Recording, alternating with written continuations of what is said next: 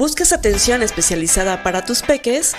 Ven al espacio pediátrico con el mejor pediatra Carlos Nájera, que te brinda atención en Cuarta Avenida Poniente Norte, número 8, Barrio de Guadalupe, en Comitán de Domínguez, Chiapas. Para citas, 963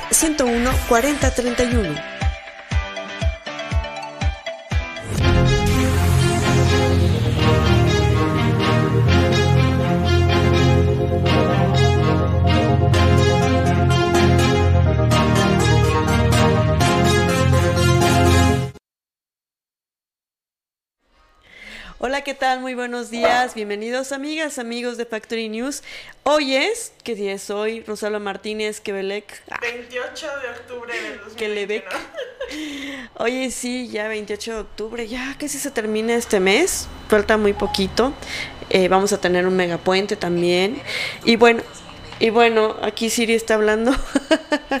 y bueno, eh, vamos a entrar de lleno con nuestra sección, con nuestro amigo Mario Bernal. Ustedes saben que es especialista en marketing digital. Y el día de hoy vamos a platicar de algo muy interesante para todas las empresas pequeñas y grandes, ¿verdad, Rose? Que, que, que todos necesitamos. Hola Mario, ¿cómo estás? Buenos días. Hola, ¿qué tal chicas? ¿Cómo están? buenos días. ¿Cómo va todo por allá? Bien, bien, gracias, bienvenido. Fíjate que estamos a 20 grados centígrados, vamos a tener un día muy soleado, dice aquí el pronóstico del tiempo. Estamos a una sensación térmica de 18 grados centígrados, hace calorcito. Eh, que se esperan algunos chaparrones y la temperatura mínima va a ser de 16 grados, va a ser calor. ¿Y cómo está el clima por allá? No, si hace frío. ¿Por acá? Por acá, por la hermana República de Metepec bueno, por acá amanecimos a escasos 7 grados. y esperamos una temperatura máxima de 22. Hace un frío bastante fuerte, bastante intenso. Yo quiero frío. está, está, rico por allá, eh, está rico por acá. Y este, y bueno, vamos a vamos a llegar a 22, no es mucho, pero pues es algo por lo menos. Claro. Muy bien, algo. Oye, platiquemos, platiquemos cómo hacer una eh, campaña de mercadotecnia para nuestro negocio, para nuestra empresa. Yo creo que eh, primero tenemos que, tendríamos que definir qué es una campaña, ¿no? O sea, o, cómo, o cómo llegar a ese punto. Una campaña de, una campaña de posicionamiento, de mercadotecnia, de venta, etcétera, consiste como en varios, en varios elementos que hay que conjugar. El primero, pues obviamente, tenemos que definir que, la, que es una presencia de marca constante para que la audiencia se sienta enganchada con mi producto, con mi servicio, con mi marca o con mi negocio. Eso es, digamos, el primer punto esencial. Ya una vez que sepamos eso, que tengamos bien presente lo que somos, bueno, eh, ¿qué es lo que, lo, que son las redes sociales? Es lo que ya hemos platicado en muchas ocasiones, ¿no? Este, el primer paso sería, tengo que definir a quién le voy a hablar, ¿no? Este, es algo bien importante porque si yo no sé a quién le, a quién le hablo, si yo no sé a quién quiero llegar, a cómo le quiero llegar, cómo le voy a hablar, va a ser pues prácticamente imposible eh, hacer una campaña. Lo primero es que tenemos que conocer a nuestras audiencias objetivo, ¿no? Eso es esencial. Y conocer en qué tono les voy a hablar, o sea, no, no puede ser eh, uno de los grandes errores de las empresas o, de los negocios, sobre todo eh, más pequeños, y se los juro que lo he visto, es eh, agarran y entonces ponen memes a lo, este, a lo indiscriminado para que les llegue tráfico. Y pues sí, sí les llega tráfico porque sí, la verdad todos nos dan risa los memes, pero evidentemente eso no es suficiente porque no hay un posicionamiento de marca, es decir, la gente no sabe ni qué estamos vendiendo. Entonces, el primer paso es definir nuestra audiencia, definir nuestro tono y definir también nuestros contenidos, que son los que nos van a ayudar a posicionarnos en la, eh, en la mente de, de, la gente. ¿no? Eso es lo primero que tenemos que definir. Después, es paso número dos, sería, tenemos que tener eh, un, un logotipo, tenemos que tener una identidad gráfica, la cual tenemos que explotar al máximo, ¿no? Este, es decir, la identidad gráfica es la que nos va a dar, sin duda alguna, un parámetro eh, real, es, el, es la Biblia de lo que podemos y no podemos hacer, y, esto, esta Biblia viene contenida en un, en un documento que se llama Manual de Estilo Corporativo, Brand Book o como ustedes le quieran decir. En ese, en ese manualito lo que nosotros hacemos es definir hacia dónde va mi marca. Ya como ya sabemos las audiencias, o ya sabemos a quiénes vamos dirigidos, ya podemos definir qué colores vamos a usar, si vamos a, qué tipo de, tipografía vamos a utilizar, ¿no? Este, todos esos elementos que créanme que parece que la gente, que, que mucha gente que a lo mejor no me está viendo ahorita, que nos está escuchando, está, a lo mejor está pensando, este mono está loco, ¿no? Este, no podemos hacer eso. No, sí deben. No es que puedan, es que deben. ¿Por qué? Porque es, es parte de, de cómo la gente se va a enganchar con ustedes y cómo la gente también los va a reconocer y les va a comprar. Todos queremos vender, ¿no? Entonces, este, ese es el primer, los primeros dos pasos, ¿no? Este, conocer a mi audiencia y definir mi identidad eh, gráfica. Me ibas a preguntar algo, Lupita. Vamos bien, vamos muy bien. Eh, ¿En dónde queda el nombre y el eslogan? ¿Va junto con el logotipo? Yo creo que sí, tiene que ir, no, de hecho tiene que ir yo creo que desde antes, o sea, esto ya estamos hablando. Ya estoy armada, ya tengo mi negocio, ya sé qué vendo, y entonces ahí defino mi audiencia y de mi audiencia, este, el logotipo, los colores. Ok. Exacto.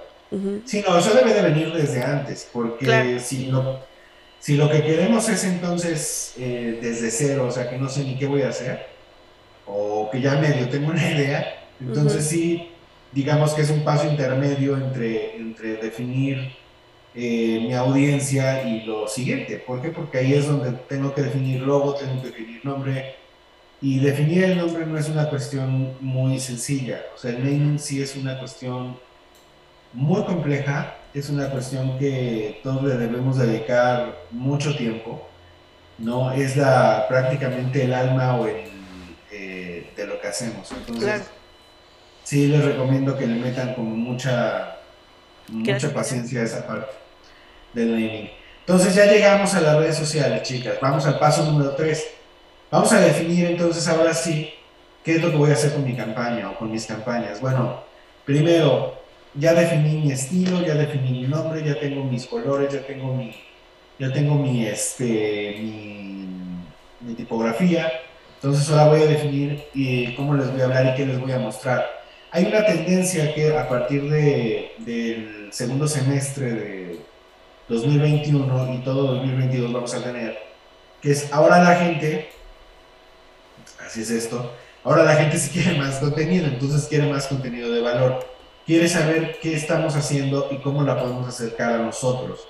Entonces tenemos que darle ese contenido todavía de valor muchísimo mejor hecho de lo que hacíamos. Y les pongo un ejemplo. Si yo vendo, este, si yo tengo un restaurante, que es lo más fácil, ¿verdad?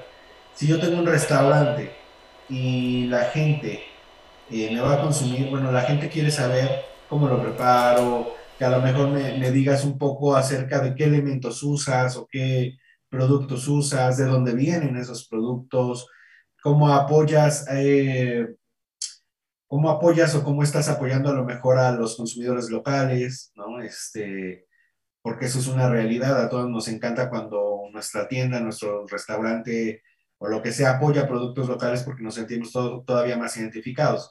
Entonces, todo eso es, es contenido de valor que la gente quiere saber. Y todo eso se lo tienes que dar en un muy, bonito diseño y le tienes que hacer eh, cosas que sean realmente atractivas. Ahorita se están usando mucho, por ejemplo, todos los posteos que son en, Swipe, tanto para Facebook como para Instagram, sobre todo para Instagram. Y también, obviamente, la parte de, este, de lo que es el video. El video es bien importante, sobre todo ahorita ponemos el ejemplo de, de restaurante me tienes que conquistar y me tienen que conquistar lo que tú estás haciendo y me tienen que conquistar lo que me estás vendiendo. Si yo tengo una tienda de abarrotes, a lo mejor no voy a exhibir las, latas, ¿verdad? O no voy a abrir las latas, pero sí puedo exhibir cómo están mis estanterías, ¿no? Cómo, cómo, está, cómo está acomodado todo, ¿no? Que en algún momento hablaremos de esa parte del neuromarketing del acomodado, porque también tiene una parte bien, bien, bien esencial pero la gente quiere saber mucho acerca de tu negocio, nada más que pues, nosotros no se lo damos. Entonces hay que darle ese, esa parte del negocio a la gente. tenemos que eh, definir cuántas veces en esta tercera etapa, tenemos que definir cuántas veces a la semana voy a postear o cuántas veces a la semana voy a subir contenido en redes sociales. Contenido orgánico, ojo, esto es contenido orgánico. Entonces, ¿cuántas veces voy a, este, voy a subir? Tengo que definir también si voy a tener una pauta, una pauta publicitaria con Facebook e Instagram para crecimiento. Lo hemos comentado en otras ocasiones. Si no pagan, no crecen. Si no crecen, no le llegan a nadie. Entonces, pues sí, sí es un esfuerzo que todas las empresas o todos los pequeños negocios tienen que hacer. Son pautas mínimas, son pautas muy chiquitas, pero chicos, chicas, les va a servir, ahora sí que para, para verme todavía más inclusivo, chiques, les va a servir para eh, llegar a las audiencias objetivo y sobre todo para que Facebook les abra la llave. O sea, si no, si no pagan, le van a llegar a entre el 3 y el 5% de su audiencia. Entonces, imagínate si tienes 30 eh, seguidores, no le vas a llegar a nadie. ¿Me entiendes? Entonces, este, tienen, que, tienen que pagar. Y en ese plan de pautas que ustedes hagan, tienen que meter obviamente ese contenido orgánico. ¿Cuánto contenido orgánico van a pautar? Y, por ejemplo, si van a, si ustedes tienen una venta y o tienen ventas, eh, por ejemplo, nosotros estamos trabajando con una inmobiliaria. Si ustedes tienen una, un desarrollo inmobiliario eh, súper nuevo, súper wow, pues bueno, tienen que hacer también una campaña de ventas solamente para, para vender. O sea, ojo, es muy diferente el contenido orgánico que van a pautar. O sea, la campaña que es para vender de, tiene que ser puesta de una forma totalmente diferente, se tiene que meter en un, este, en un carrusel a lo mejor de, de, de venta que va a estar circulando. De hecho, no sé si a ustedes les ha tocado que ven carruseles, este, de fotos o de video y nos están vendiendo algo, no sé, puede ser lo que sea. Sí. Esos carruseles están hechos solamente para eso. O sea, cuando ustedes le dan clic, dejan sus datos o bajan un brochure o los remite directamente a una página de venta, ese carrusel ni siquiera existe en, en la parte del feed de, de, Facebook que nosotros vemos, ¿no? Cuando te metes a una página y tú ves todo lo que hay, ahí no existe ese carrusel. Porque ese carrusel nada más está hecho para venta. Entonces, eso les recomendamos mucho también, que vayan a ese carrusel, que lo hagan, atrévanse a, equivocarse y créanme que les va a salir sumamente bien. Y la cuarta y última, que yo creo que no es, no es este, eh, por demás importante, es, yo creo que es la más importante, es, eh, tú tienes una idea de lo que es tu negocio y de a quién quieres llegar pero no necesariamente muchas veces esa gente que tú quieres está en redes sociales.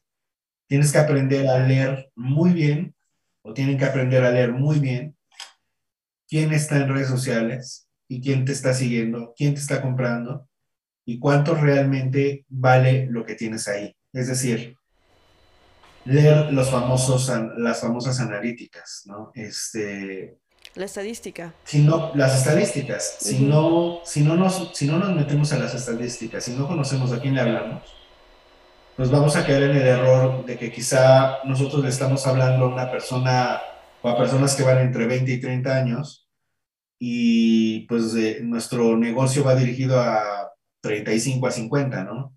O viceversa. O tenemos a toda una cantidad de seguidores así increíble 100 mil seguidores, pues sí, pero ¿qué crees? Tu negocio es local y está en Comitán y le estás hablando a 100 mil en todo el país.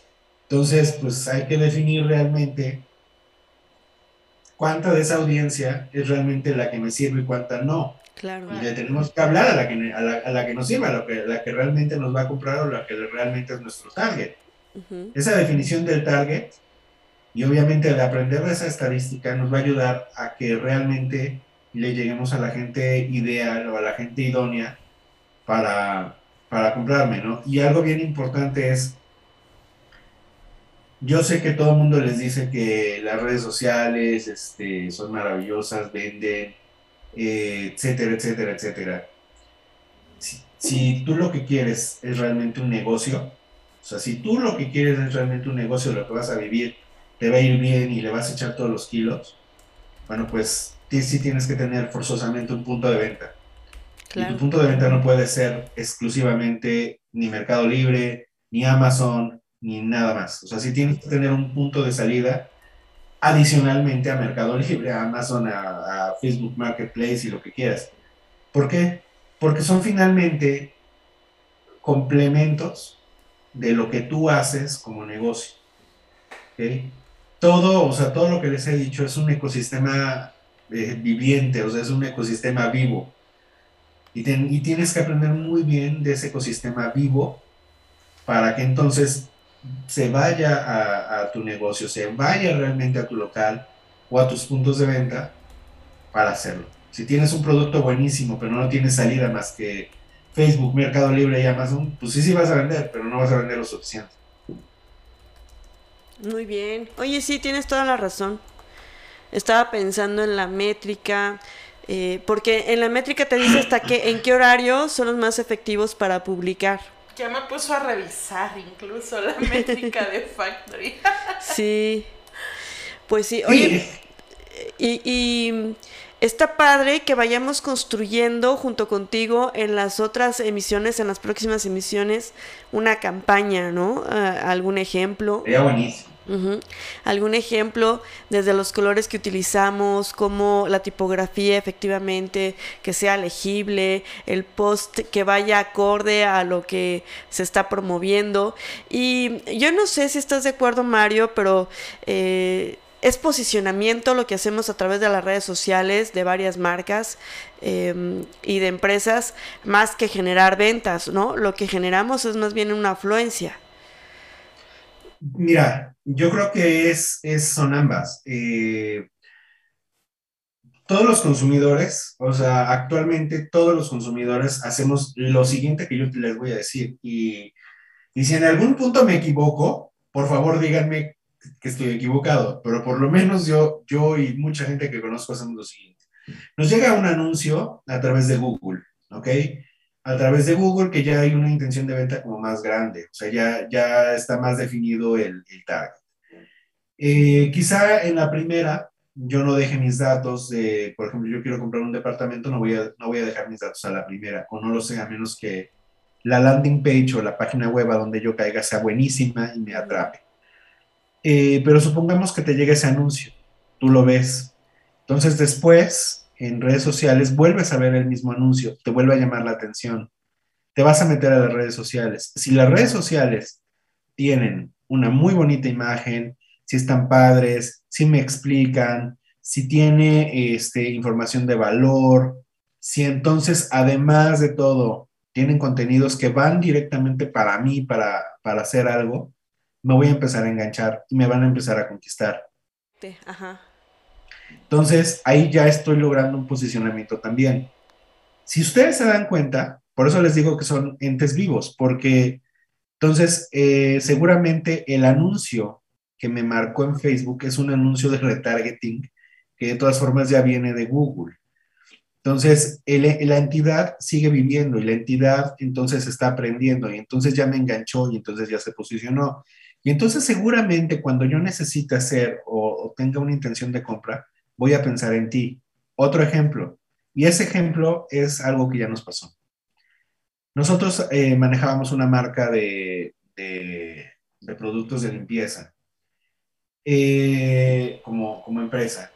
Esa marca, y no es porque de verdad haya sido nuestro cliente, pero de verdad creo que tiene los mejores productos de limpieza para que son pet friendly que yo he conocido eh, no dañan al perro, de hecho tienen un producto que es maravilloso, no daña este, para nada al perrito, ni y tu casa queda oliendo maravilloso. Uh -huh. Todo es maravilloso. Nosotros lo que hicimos es hacer un, una estrategia de contenidos hacia los amantes de los perros, es decir, les dábamos contenidos de los amantes de los perros, este, tips, les dábamos este, historia, historias caninas, eh, teníamos, este, ahora con todo esto de la pandemia, teníamos el, eh, ¿cómo se llama? Eh, Facebook Lives con, con, expertos, ¿no? Con, con etólogos para, para hablar de, desde cachorros, desde todo lo que se puedan imaginar. Y adicionalmente, dos o tres veces por semana, les dábamos cosas ya del producto. ¿Y por qué lo hacíamos así? Es porque nosotros empezamos a amalgamar esa, esa comunidad para que una vez que fuera reconocida la marca como alguien que se preocupa por los animales, entonces viniera el proceso de compra, ¿ok? La gente preguntaba por el producto. ¿Y cuál era el problema del producto? Los puntos de salida o, los puntos de venta. O sea, los puntos de venta no eran los mejores. Entonces, en ese instante, pues todo tu trabajo no vale, eh, vale la pena, sí, pero no, no se no se exponencia precisamente porque no hay un punto de salida de tus productos o donde la gente lo pueda conseguir fácilmente. ¿Ok? No puede ir a un súper a conseguirlo tan fácilmente, no puede ir a una tienda de perros tan fácilmente a conseguirlo. O sea, es decir, se vuelve, se vuelve ineficiente las redes sociales y tu posicionamiento solamente se va a quedar en redes sociales, pero no en el offline, o sea, en tu venta directa, precisamente porque no tienes un punto. O sea, la moraleja del asunto es lo que yo les decía antes. Está perfecto que quieran vender, pero tienes que tener un punto de venta o puntos de venta forzosamente que te puedan hacer, eh, hacer grande. Y en este caso, si ellos hubieran tenido ese punto de venta o si tuvieran ese punto de venta, sería el círculo exactamente redondo porque tú les dirías, lo puedes comprar en tal, tal, tal, tal tienda. O me vas a encontrar en tal, tal, tal, tal, este, tales sucursales. Claro. O sea, aquí no había eso. Entonces, pues obviamente, ese posicionamiento del que estamos hablando no, no, era, no era tan eficaz porque la parte final de la cadena del ente vivo no estaba tan viva, estaba bien muerta.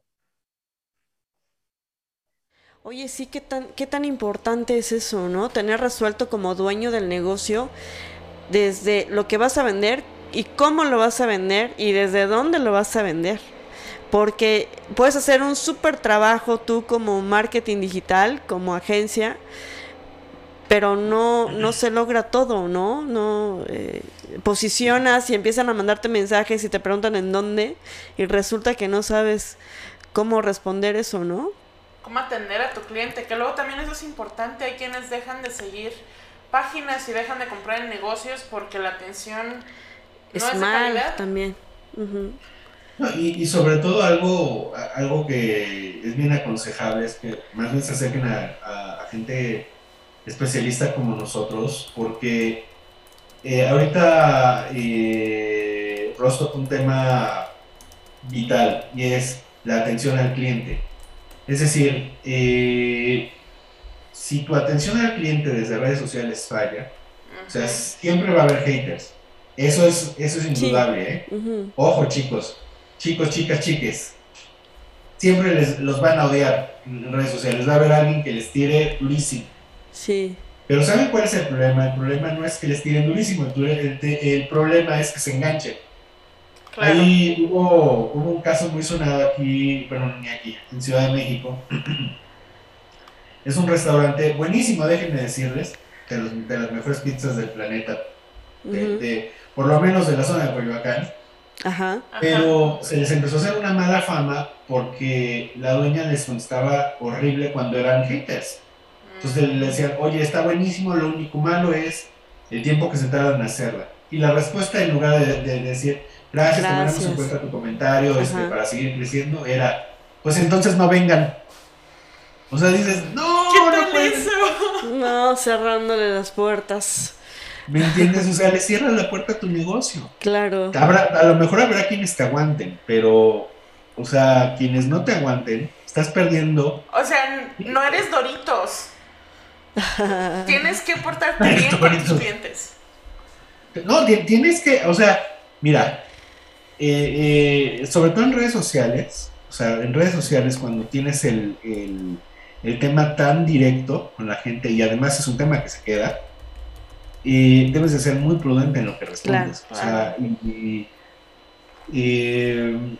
yo, yo, yo, lo que, yo lo que creo es que sí, cuando se acercan a, una, a, empresas como nosotros, lo primero que decimos, bueno, es con nosotros vas a aprender o nosotros vamos a ayudar o nosotros lo vamos a hacer, precisamente para que no haya un enganche con, con esos haters, ¿no? y, sobre todo también hay que ser muy retroactivo o muy, no reactivo, muy retroactivo en cómo le contestas y qué usas realmente de lo que ellos te están diciendo. A lo mejor el que, el que está mal es uno, porque también llega a pasar, ¿no? O sea, somos seres humanos, no somos eh, máquinas, nos equivocamos y es normal equivocarse. Sí. Pero la forma es cómo, cómo vamos a tomar en redes sociales ese, ese error. Si lo vamos a tomar de la peor manera, lo vamos a tomar de la mejor manera. Si es de la mejor manera, nos ayuda el posicionamiento del que estamos hablando. Si es de la peor manera, nos va a tirar el posicionamiento por, eh, por una mala atención al cliente, por un mal servicio al cliente, ¿no? Claro, tienes razón. Oye, Mario, para que te localicen, ¿dónde te pueden buscar? ¿Cuáles son tus redes sociales para consultoría o contratación? Por supuesto. Así de, por supuesto. A ver, les este. nuestras redes sociales en Facebook es, eh, híjole, se las voy a deletrear porque de repente el, nombre causa confusión. Ajá, el idioma. Es latina, D de dedo, E de Ernesto, A de Armando, P de Pedro, H de Héctor, I de Ignacio, L de Loco, O de Oscar, S de Samuel. Eh, en Facebook, en Instagram, pues, Ideáfilos, eh, donde quiera. Y, la página web es www.ideafilos.com. I D E A P H I L O S.com. Sí, la PH como F, ¿no? Exacto. Perfecto. Oye, muchísimas gracias, Mario. Nos escuchamos el próximo jueves o el siguiente jueves. No, ahora sí, el próximo jueves. Una disculpa, es que digamos que tuvo un problema grande. No, no, no. no, no se vale, se comprende. Y entonces para seguir hablando de, de, armar nuestras campañas publicitarias a través de las redes sociales. Sí, sí, sí, y creo que vamos a avanzar. Eh, es más, este, ¿sabes qué estaría genial? A ver si una, si tu audiencia te manda, eh, o si nuestra audiencia nos manda algunas preguntas. Lo que es un negocio y a lo mejor escogemos alguno. Ah, claro, y que se trabaje. Y se puede analizar un negocio. Exactamente. Exactamente. O sea, nos ponemos ahí a analizar juntos este, una, una página y pues le, ayudamos así a la audiencia y creo que puede ser algo, algo bonito, ¿no? Creo que ahora sí que como decíamos fuera del aire, si ellos crecen, nosotros crecemos y si nosotros crecemos, ellos crecen. Claro. Perfecto, muchísimas gracias Mario, nos escuchamos y nos vemos el próximo jueves entonces. Que estés muy bien. Gracias chicas me gusta el look, me gusta su look de hoy, por cierto. Ay, gracias. A Rosa le quedó increíble ese look. ¿Verdad? Gracias. Sí? todo el mundo le dijimos que ahí es. yo, digo lo mismo. Ahí es. Muchas gracias, Mario. Perfecto. Cuídate ¿Eh? mucho. Un abrazo. Abrazos. Un abrazo sin ponerse roja. Bye. Vamos a un pequeño corte. Esto es Factory News. Factory y CEPREC concientizando contra el cáncer de mama. ¿Sabías que el cáncer de mama es una de las principales afecciones de salud y a nivel mundial es el tipo de tumor maligno más frecuente en las mujeres? En México, durante las últimas décadas se ha presentado un aumento en el número de casos y algunas de las razones que inciden en el incremento de este tipo de cáncer son el aumento de la población de mujeres de 35 a 54 años, mayor número de tamizajes para esta enfermedad, los factores de riesgo asociados a cambios socioculturales y ambientales y la predisposición genética a mutaciones en los genes BRCA1 y BRCA2 ligados a esta enfermedad.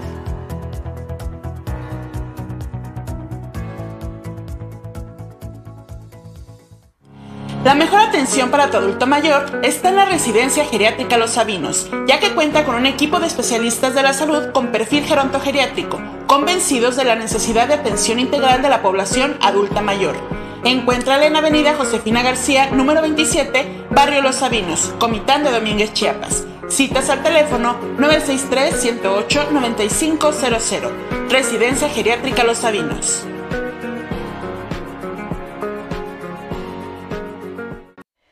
Y bueno, en las noticias, en las regionales, Festival de la Vida y de la Muerte en la Trinitaria. Presentan el libro de la culpa aquí en Comitán. 10 millones de pesos mensuales para las margaritas. Ayuntamiento de Comitán y UNACH estrechan vínculos, impulsan formación académica a través de la universidad virtual. En las noticias estatales, acompaña la CNDH recorrido de caravana migrante en Chiapas. Pobladores de Panteló exigen salida de alcalde. Megapuente vacacional en Puerta. Se atiende fenómeno migratorio con respeto a derechos humanos.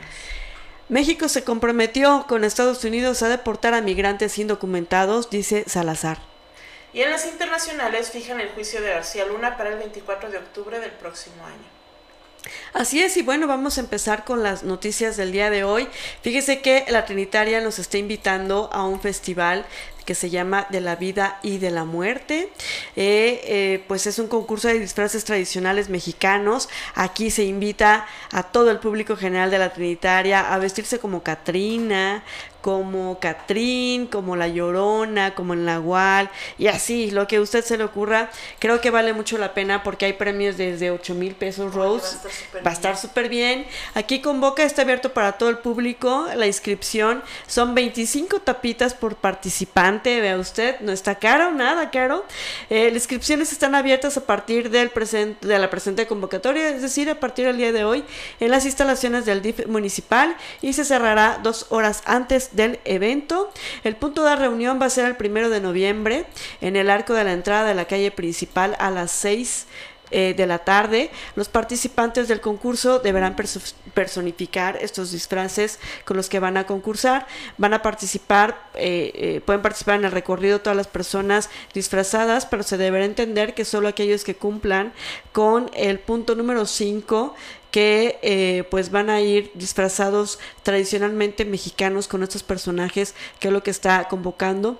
El jurado calificador va a estar integrado por especialistas en diseño, arte, cultura y bueno, y su fallo va a ser inapelable, tomando en consideración los elementos de diseño, vestuario, creatividad, originalidad, eh, maquillaje también y se premiará con 8 mil pesos para el primer lugar, dígame si no vale la pena, 5 mil para el segundo y 3 mil al tercer lugar creo que vale muchísimo la pena. Ya saben que se pueden inscribir con 25 tapitas de plástico ahí directamente en el DIF municipal. Puede formar parte de este concurso de disfraces en la Trinitaria eh, para el 1 de noviembre. Sí, oye, va a estar muy interesante. Vale mucho la pena. Vale la pena. Y bueno, en las noticias también les contamos en la cultura, aquí en Comitán, se presentó el libro de la culpa de Fabián García. Fabián García fue el ganador de los Juegos Florales Raúl Garduño del año pasado, que fue la primera edición de los Juegos Florales, y este libro se presentó en el marco del 46 aniversario del Centro Cultural Rosario Castellanos. Este libro es un libro íntimo, habla de la infancia del poeta, este poeta comiteco, tiene bastantes trabajos ya publicados, aunque ha sido bastante underground, Lupita, no ha sido como muy, no se ha dado mucho a conocer, pero tiene trabajos muy buenos de corte íntimo. Eh, esta, esta manera de escribir en es la muy que... joven él, ¿verdad? Es muy joven, 36 años, Ajá, 36 muy años, es joven, es licenciado en filosofía, licenciado en letras, maestro en lectoescritura, tiene bastantes habilidades y ayer pues presentó este libro en compañía de Arbey Rivera, que es el director del Centro Cultural Rosario Castellanos y estuvo bastante concurrido. En el marco, como les decía, del 46 aniversario de este centro cultural, se están llevando actividades muy interesantes. El día de hoy se presenta también el libro El viento del bulevar de nuestra querida amiga Mirta Luz Pérez Robledo, que va a estar aquí en Comitán después de como tres años que no Vamos la a ir a vemos.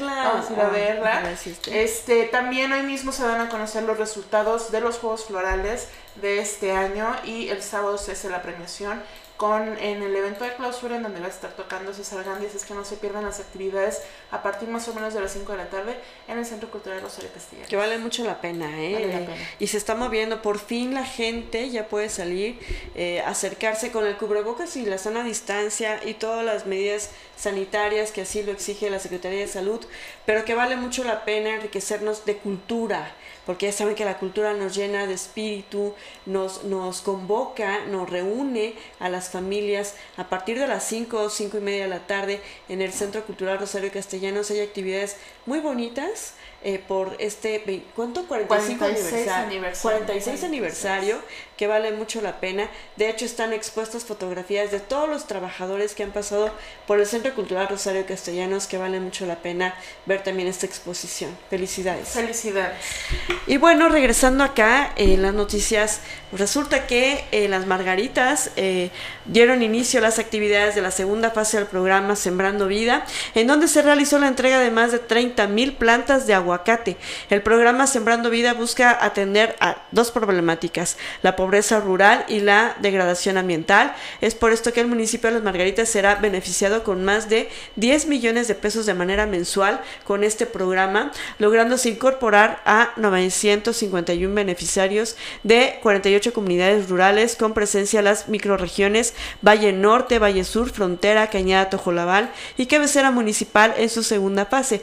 Durante el arranque de este programa se contó con la presencia del licenciado Francisco Hernández de los Santos, coordinador estatal del programa Sembrando Vida, quien dijo que a través de este programa se benefician las familias de las Margaritas, pues gracias a las gestiones que realizó el presidente municipal, el doctor eh, Vladimir Hernández Álvarez, pues que también está muy, muy agradecido con el licenciado porque el presidente de la República, Andrés Manuel López Obrador, y el secretario de Bienestar, eh, Javier May Rodríguez, como al coordinador estatal, pues gracias a este programa Las Margaritas a haber beneficiado con 951 personas o familias y son 10 millones de pesos más a través de este programa para las Margaritas. Pues felicidades, gracias.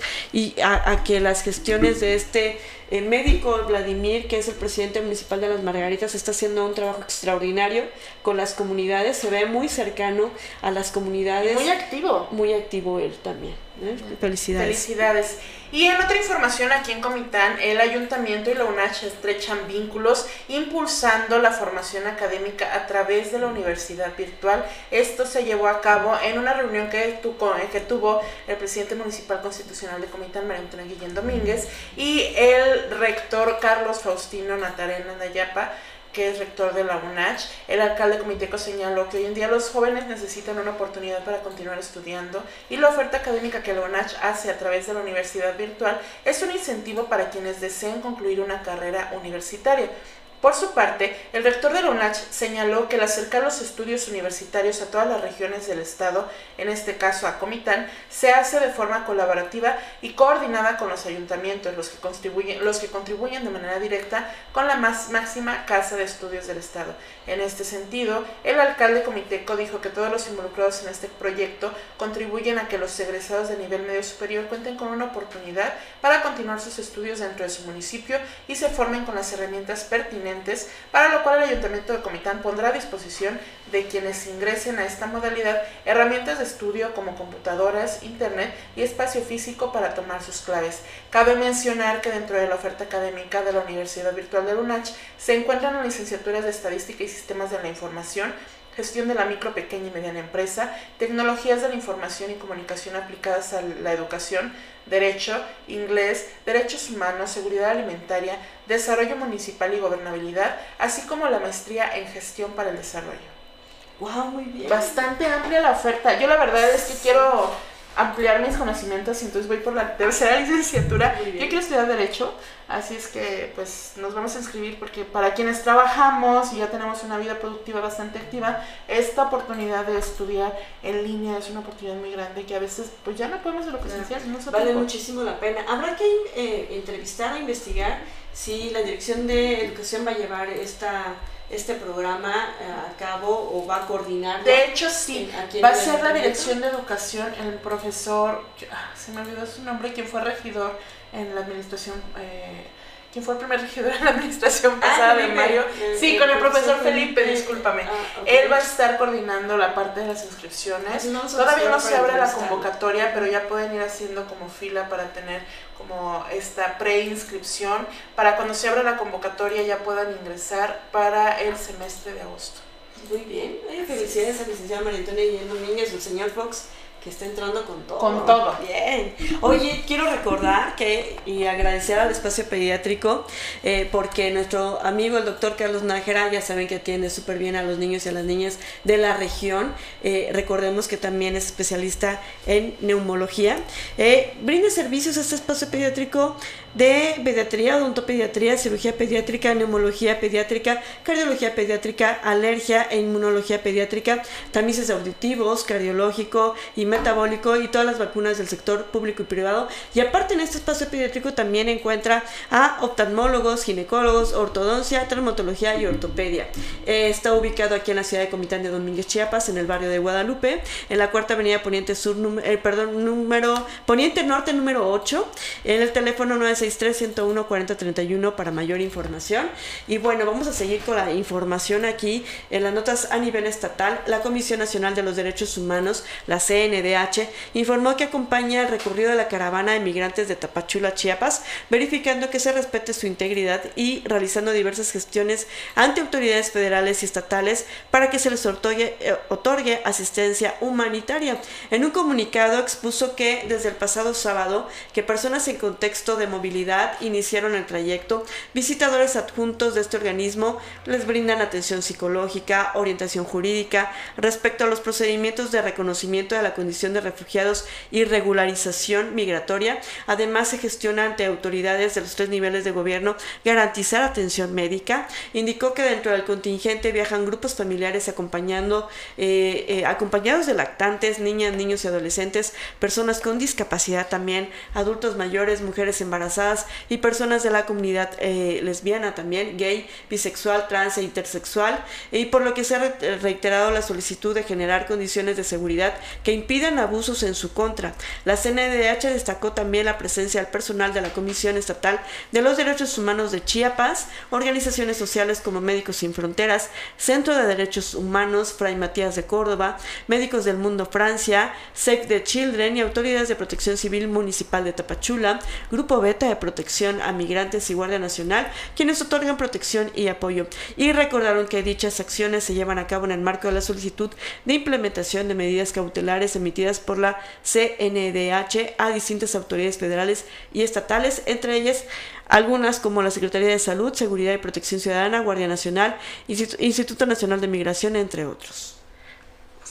Por otro lado, los pobladores de Panteló exigen la salida del alcalde, esto después de la retención de 21 pobladores, de 21 personas por el grupo Los Machetes. Esto, eh, los pobladores acudieron a la ciudad capital del estado para exigir a las autoridades la destitución del presidente municipal Raquel Trujillo, a quien acusan de ser responsable de la inestabilidad política en el municipio de Zona Altos. Aseguran que quieren paz, esto lo dijo el vocero del grupo que se apoderó de la plancha del Parque Central de Tuxtla, en donde colocaron al menos unas 150 camionetas en las que viajaron. Señalaron que bajo el cargo del síndico municipal en el trienio pasado, que hoy es alcalde, que es Raquel Trujillo, dirigió los destinos del ayuntamiento y también le acusaron de ser responsable de financiar a los grupos armados y dedicados al narcotráfico. Dijeron que han venido a manifestarse y quieren mandar un mensaje directamente al presidente de la República. El vocero expuso que acudieron eh, pacíficamente, pues no hacen escándalos como lo hacen los demás Dijeron que en Panteló hubo saqueos y no fue culpa de la gente, fue culpa de eh, Raquel Trujillo y es por eso que están aquí, que estaban ahí presentes 84 agentes municipales de comunidades que se unieron en contra de la delincuencia organizada. Fueron amenazados por el crimen organizado que encabezó este alcalde acusan, quien es el presidente municipal actual y sus sicarios que están encabezados por Daily de los Santos Herrera, y es por eso que están exigiendo que se salga de eh, la administración pública. Aseguraron que a consecuencia de las agresiones hay muchos niños huérfanos en el municipio, por lo que exigen de nueva cuenta la salida de Raquel Trujillo, pues llegó al poder por medio de presiones a los pobladores, incluso a costa de muertes, por lo que exigen que haya paz y tranquilidad en esa zona. Y bueno, pues preparémonos los papás, las mamás, las abuelitas, porque aparte de celebrar eh, algo tan significativo para los mexicanos el primero y 2 de noviembre, pues va a haber un megapuente vacacional. Nuestros niños van a estar con nosotros en casa todo el día. De acuerdo al calendario escolar de la Secretaría de Educación Pública, los alumnos del nivel educativo básico disfrutarán de un megapuente vacacional de cinco días que comenzará con la suspensión de clases este viernes 29 de octubre por reunión reunión de maestros de Consejo Técnico y que va a continuar el 1 y 2 de noviembre por la celebración del Día de Muertos. Según los datos de la Secretaría de Educación en Chiapas, un promedio de 1.799.652 estudiantes se inscribieron para el ciclo escolar 2021-2022, mismos que distribuirán de tres días inhábiles que se juntarán con el fin de semana para dar un total de cinco días de descanso, tanto para quienes continúan con clases virtuales como para aquellos que ya regresaron a las aulas directamente. Tomando en cuenta esto y con varias regiones del país, el semáforo epidemiológico verde, incluyendo nuestra entidad, millones de familias estarán en disposición de tomar unas vacaciones siguiendo las medidas sanitarias recomendadas por el sector salud y las de cada centro turístico, aunque se debe considerar también que la tradición del Día de Muertos es muy antigua y una de las más importantes culturalmente en México y está centrada en dos elementos vinculados con el culto a los antepasados, la flor de cempasúchil y el inicio de una época de secas, la estación de sequía, por lo que eh, ese significado hace que miles de personas prefieran honrar a los difuntos desde casa y visitar los panteones. Oye, está bastante interesante, va a haber mucho descanso para los papás, van a poder relajarse porque, híjole, híjole, esto de las clases a distancia se pone pesado para las mamás principalmente, que son quienes se ocupan de, de, la, educación. Sí, decíamos el otro día, bueno, ¿y en dónde está la mamá? Y oye, a ver, a ver, a ver ¿Y en dónde están los papás? ¿En dónde están los papás haciéndose cargo de la educación? Porque las mamás están haciendo doble, triple, hasta cuádruple jornada con esto de la educación. Así es, cuando aquí se trata de colaborar todos, ¿no? Así es, pues bueno, ojalá descansen rico. Y aprovecho este espacio que tenemos para agradecer a nuestro amigo el doctor Cristian Cancino Cubías, urólogo certificado por el Consejo Nacional Mexicano de Urología, que hace favor de patrocinar este espacio. Con él pueden acudir si tienen infecciones urinarias, incontinencia urinaria, litiasis urinaria, pielonefritis, balanitis, hematuria, hiperplasia benigna de, de próstata, prostatitis, uretritis, nocturia, enfermedades de perioné, enfermedades de transmisión sexual, cáncer urológico y disfunciones sexuales masculinas. Lo pueden encontrar en la Quinta Calle Sur Oriente, número 12, en el barrio de San Sebastián, a unos pasos de la clínica del, del Sanatorio Fraternidad eh, le pueden hacer una cita, pueden hacer su cita al teléfono 963-632-5079 y si es una urgencia pueden llamar al teléfono 963-112-1266 con el doctor Cristian Cancino Cubías, urólogo. Y cambiando totalmente de tema, dice Andrés Manuel que se atiende el fenómeno migratorio con respecto a los derechos humanos.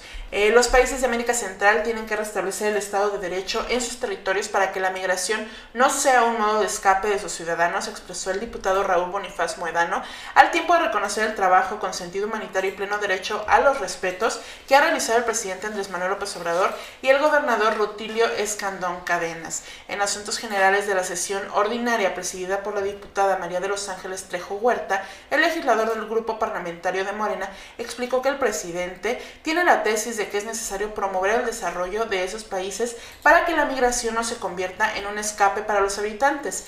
En otro tema, la diputada Karina Margarita Ríos Centeno del Grupo Parlamentario de Morena habló sobre la transparencia e información pública, por lo que enfocó su discurso a la erradicación de la corrupción que obstaculice el avance de la sociedad. Además, reconoció el papel del presidente de México, Andrés Manuel López Obrador, para el trabajo de transparencia y con ello mejorar la percepción de la ciudadanía. Invitó también a la ciudadanía y a los servidores públicos a tomar la cultura de la honestidad. Durante el desarrollo de esta sesión, el Pleno de la legislatura aprobó el dictamen de la Comisión de Gobernación y Puntos Constitucionales relativo a la iniciativa de decreto por el que se reforman los párrafos 1 y 2 del artículo 32 y los párrafos 4 y 9 del artículo 101 de la Constitución Política del Estado de Chiapas. También se aprobó el dictamen de la Comisión de Gobernación y Puntos Constitucionales relativo a la renuncia presentada por el ciudadano Amado Guillén Reyes para separarse del cargo de primer regidor propietario del Ayuntamiento de la Concordia, nombrando en su lugar al ciudadano Kevin Espino Bautista. Y bueno, fíjate que algo que va a causar revuelo porque salió publicado el día de hoy, pero vamos a ver qué tal responden nuestras autoridades federales. El gobierno de México se ha comprometido con el de Estados Unidos a deportar a los migrantes que crucen de manera irregular la frontera común, dijo el embajador estadounidense en nuestro país, Ken Salazar. Las personas que intenten entrar a Estados Unidos fuera de la ley serán detenidas. Estados Unidos y México se han comprometido a, a retornar a estos migrantes a sus países de origen, aseguró en el marco de una gira que está realizando de trabajo eh, por la zona fronteriza entre Tamaulipas y Texas, el embajador, y las declaraciones del diplomático se dieron después de que el canciller mexicano Marcelo Ebrard Casaubon han, han comprometido que la administración de Andrés Manuel López Obrador no va a deportar a los migrantes que sean retornados por autoridades estadounidenses. La Embajada de Estados Unidos en México dio a conocer un comunicado en el que eh, da cuenta de la visita que su titular realiza esta semana a diversos puntos de la franja fronteriza. Salazar advirtió que todos deben entender que la frontera México-Estados Unidos está cerrada para cruces fuera de la ley y quienes intenten cruzar de manera irregular a su país serán detenidos. Estados Unidos y México están trabajando juntos para investigar y proceder legalmente contra las organizaciones de tráfico de personas. Los coyotes son criminales y deben ser detenidos y llevados ante la justicia. Ellos victimizan a migrantes llevándolos por caminos peligrosos hacia la frontera. Durante su visita se informó el diplomático estadounidense que pasado por Matamoros y Brownsville por la garita dona de la patrulla fronteriza cerca de McAllen. También recorrió las aguas del río Bravo, el puente internacional de comercio mundial de la zona de los Laredos, además de la del río y Ciudad Acuña, donde hace una semana se concentraron miles de migrantes haitianos intentando cruzar. Pues así las cosas, a ver qué sucede con estas declaraciones. Así es, y bueno, siguiendo los temas internacionales, fijan el juicio de García Luna para el 24 de octubre del 2022. Según cálculos de la Fiscalía estadounidense, aproximadamente eh, durará ocho semanas en una audiencia judicial preparatoria con ante el Tribunal Federal del Distrito del Este de Nueva York. El juez Brian Kogan, el mismo que presidió el juicio de Joaquín Guzmán Loera, determinó establecer esta fecha para iniciar el juicio del exsecretario mexicano de Seguridad Pública, proceso que arranca con la selección de un, jurado. A la vez, Kogan, con el acuerdo de la Fiscalía y la Defensa, estableció una fecha tentativa alternativa en enero de 2023, en caso de que las partes no logren estar preparadas para iniciar el juicio en octubre. Esto ante preocupaciones por las demoras y la preparación y el proceso preliminar del caso atribuidas tanto a su complejidad y dimensión internacional como por las condiciones de la pandemia. La defensa encabezada por el abogado César de Castro señaló que está analizando los más de un millón de documentos entregados, más de un millón de documentos entregados por la Fiscalía, en este caso afirmando que gran parte de esa evidencia no se refiere directamente a su cliente y que esto no incluye material sustancial de audio grabaciones. Bueno, así las cosas, así las notas el día de hoy, así la información. Ustedes saben que somos mujeres informando, mujeres trabajando, mujeres comunicando desde Comitán de Domínguez, Chiapas, en donde hablamos de desde lo local hasta lo internacional para hacerles llegar a ustedes lo más importante y también temas de contenido porque saben que somos un medio de comunicación con perspectiva de género. Y bueno, también agradecemos a nuestro amigo José Gilberto Alfaro Guillén, el doctor Alfarito, que tiene la residencia geriátrica Los Sabinos, que ahí brinda pues eh, los servicios de consulta geriátrica para nuestros adultos mayores y gerontológica. Tiene club de día, estancia temporal, estancia de respiro, estancia permanente, además de estar conformada por un grupo de profesionales de la salud con, con perfil gerontogeriátrico, convencidos de la necesidad de atención integral que necesita la población adulta mayor y para su eh, mejor desarrollo social y familiar. Porque ya sabes, Rose, que en la tercera edad pues hay que cuidarnos más, hay que generar... Eh, pues ya descansar, pero también eh, distraernos un poco, tener una buena salud mental tener una muy buena dieta, tener quien nos cuide, pues aquí en la residencia geriátrica Los Sabinos vamos a encontrar estos servicios. Está ubicada en Avenida Josefina García 27, en la entrada a Zapata, aquí en la ciudad de Comitán de Domínguez, Chiapas, seis cuadras hacia la izquierda. Ahí van a ver esos colores tan bonitos eh, con los que está pintada la residencia geriátrica Los Sabinos. Para mayor información y que también dan visitas médicas, es el 963 108 9500 963 108 89500 Y bien, pues bien, Rosalba Martínez. quiero añadir una, una nota más que se nos olvidó mencionar y es que a partir de 2022, gracias a eh, la aprobación de la miscelánea fiscal de 2022, las mujeres ya no vamos a tener que pagar un impuesto por menstruar. Esto quiere decir que todos los productos de higiene femenina íntima, toallas, tampones y todo lo demás van a perder los impuestos porque habitualmente para nosotras menstruar es carísimo. Entonces a partir del siguiente año ya no vamos a pagar impuestos por menstruar. Le agradecemos mucho a las organizaciones que pusieron este tema en la mesa tanto de la Cámara de Diputados como de senadores y que lograron la aprobación. Muchísimas gracias y felicidades. Muy bien, y tienen que bajarle entonces los, los, los, costos, ¿no? Los precios de todos los productos higiénicos. Muy bien, pues, felicidades mujeres, un logro más, un paso más, increíble, ¿verdad? Y bueno, nos escuchamos y nos vemos mañana porque hoy escuchamos y vimos... ¿Quién dice qué? Hasta mañana. Factory y CEPREC concientizando contra el cáncer de mama. ¿Sabías que en el 2019 por cada 100.000 mujeres de 20 años o más se reportaron 35.24 casos nuevos de cáncer de mama? En el 2018 murieron 314.499 mujeres, 44.164, es decir, el 14%, fueron causadas por tumores malignos y de estas 7.257, es decir, el 16%, fueron por cáncer de mama. En México, durante el 2017, en la población de 20 años o más, el cáncer de mama fue la principal causa de egreso hospitalario por tumores malignos.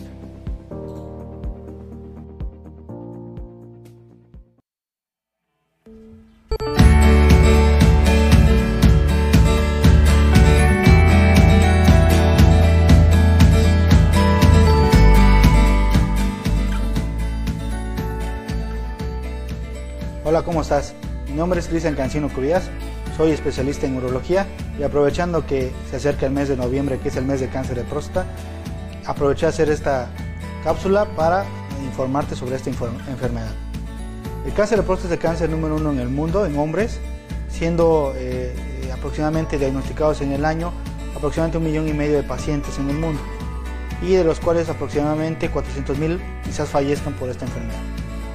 Eh, en, México, desgraciadamente, aparte de ser el cáncer más común, es el cáncer, la causa número uno de muerte por cáncer en México. Desgraciadamente, la causa de que este cáncer sea muy letal en México es por el diagnóstico tardío, ya que muy pocos pacientes acuden de manera apropiada o en, en su momento adecuado a hacerse el diagnóstico. ¿Qué edades sería recomendable hacerse el diagnóstico? Todos los pacientes que no tengan ningún familiar que haya tenido cáncer de próstata, se tendría que empezar a estudiar a partir de los 45 años. Si tú tienes algún familiar que haya tenido cáncer de próstata, tendrías que empezar a estudiar a partir de los 40 años. ¿Qué síntomas da el cáncer de próstata? El cáncer de próstata en 90% de los casos no tiene ningún síntoma, el paciente está clínicamente sano, pero empieza al desarrollo de esta enfermedad. Eh, se puede eh, intervenir síntomas del crecimiento prostático, que eso es benigno, que es disminución del calibre del chorro de la orina, que cuando tiene ganado uno de orinar tiene que salir corriendo, que puje uno para empezar a orinar, que tarde más tiempo en el baño, pero eso se relaciona más con la patología benigna, pero puede estar relacionado la patología benigna con la maligna. Algunos piensan que el crecimiento de la próstata tiene que ver con el cáncer de próstata y realmente son dos enfermedades completamente diferentes que actúan en la próstata. Eh, este, ¿Qué signos da el cáncer de próstata? Ningún signo. En algunos pacientes puede tener una cosa que se llama hematuria, que es sangrado por la orina, pérdida de peso, en el cual se sospecha que este cáncer ya se encuentra avanzado. ¿Qué tenemos que hacer para diagnóstico temprano? Como te comenté, tendríamos que acudir a tu urologo de tu confianza para poder iniciar el protocolo de estudio a la edad que te corresponda, depende de tus factores de riesgo, entre los cuales el más importante es tener algún familiar con cáncer de próstata y tu mismo urologo te puede comentar los otros factores de riesgo que existen. ¿Qué estudios te pedirá él? Bueno, el estudio del antígeno prostático específico, que es un estudio de laboratorio que nos sirve a nosotros como un marcador tumoral y nos da el pronóstico, la sospecha o la posibilidad que tú puedas desarrollar el cáncer de próstata. Si el antígeno normal eh, es un valor de menor a 4 nanogramos por mililitro, nos da un riesgo aproximadamente de un 5% de tener cáncer de próstata. Y cuando nosotros tenemos un antígeno mayor a 10, nos da aproximadamente un 35-45% de tener cáncer de próstata. Tu antígeno estuviera en, la zona gris, que sería mayor a 4, menor a 10, se tendría que realizar la fracción libre del antígeno prostático para valorar si tu riesgo es como si tuvieras menos de 4 o si tuvieras más de 10. Si tu fracción libre es menor del 15%, tu riesgo es como si tuvieras más de 10 nanogramos por mililitro y si tu fracción libre es mayor de 15% es como si tuvieras menor a 4, aunque tu antígeno sea, por ejemplo, 8. ¿Qué otra cosa tendríamos que realizar? El tacto rectal, que el cual es el tabú por el cual el paciente, la mayoría de los pacientes no acuden al médico, siendo un estudio de exploración física, el cual nos da mucha información y podemos determinar si existe riesgo o no existe riesgo de tener cáncer de próstata. El tacto rectal, nosotros al palpar la próstata se debe palpar como si fuera la palma de tu mano, o sea, consistente, una consistencia firme, pero no dura. Si, si el tacto rectal está como si fueran los nudillos, una consistencia más dura, entonces nos da sospecha. Entonces tendríamos que pasar del diagnóstico de sospecha al diagnóstico de, certeza, que sería la biopsia transrectal de próstata, guiada comúnmente por ultrasonido, en la cual consiste en hacer un procedimiento endorrectal con ultrasonido bajo anestesia y poder realizar este, 12 piquetes a tu próstata y esas muestras, esas 12 muestras, mandarlo al patólogo para que nos ayude al diagnóstico. Si el diagnóstico sale positivo del cáncer de próstata, tendríamos que empezar a hacer protocolo de estudio de extensión, en el cual nosotros determinamos si el cáncer se encuentra localizado en tu próstata o ya está invadiendo otros órganos, que preferentemente o comúnmente es hueso, hígado o pulmón. ¿Cómo se hacen esos estudios? Pues mediante una tomografía doppelerica con contraste y un gamagrama óseo, ya que el cáncer de próstata su lugar favorito es la columna por un plexo eh, que se, llama plexo de Baxon que comunica la próstata con el sacro y facilita la invasión temprana de la columna por este cáncer, aunque este cáncer realmente es de muy lento crecimiento. Este cáncer es un cáncer hormonodependiente que depende de su crecimiento de la testosterona, que es la hormona que produce nuestros testículos y la hormona que nos determina como hombres. Entonces, en su momento dado, si diagnosticamos que el cáncer de próstata es un cáncer local, el paciente es candidato todavía a una cirugía que se llama prostatectomía radical, la cual tiene el beneficio de la curación. Pero si el paciente ya tiene invasión a otros órganos, ya no es candidato a la cirugía por los riesgos que existen y sería candidato a una cosa que se llama bloqueo androgénico total.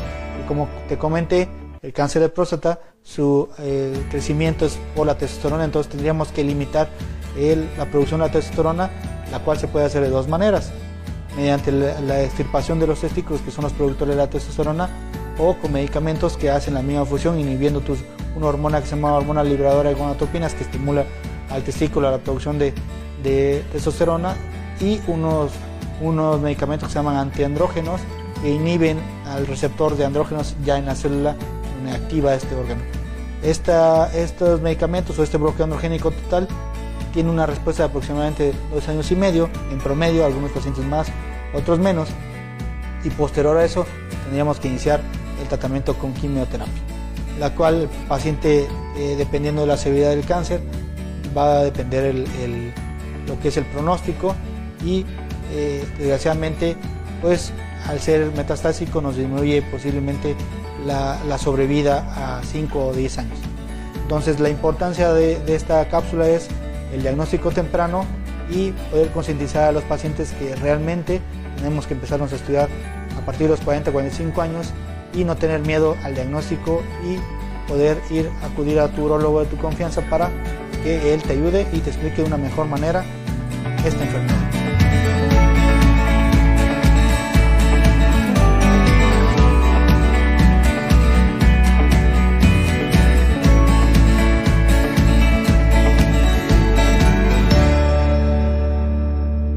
Factory y CEPREC concientizando contra el cáncer de mama. ¿Sabías que a nivel nacional la tasa de mortalidad por cáncer de mama es de 17.19 defunciones por cada 100.000 mujeres de 20 años o más? Las entidades con la mayor tasa de mortalidad de 22.36 a 26.71 se encuentran en Chihuahua, Ciudad de México, Baja California y Baja California Sur. Las entidades con las menores tasas son Quintana Roo, Chiapas, Oaxaca, Yucatán, Campeche, Colima, Guerrero, Morelos, Hidalgo y Tabasco.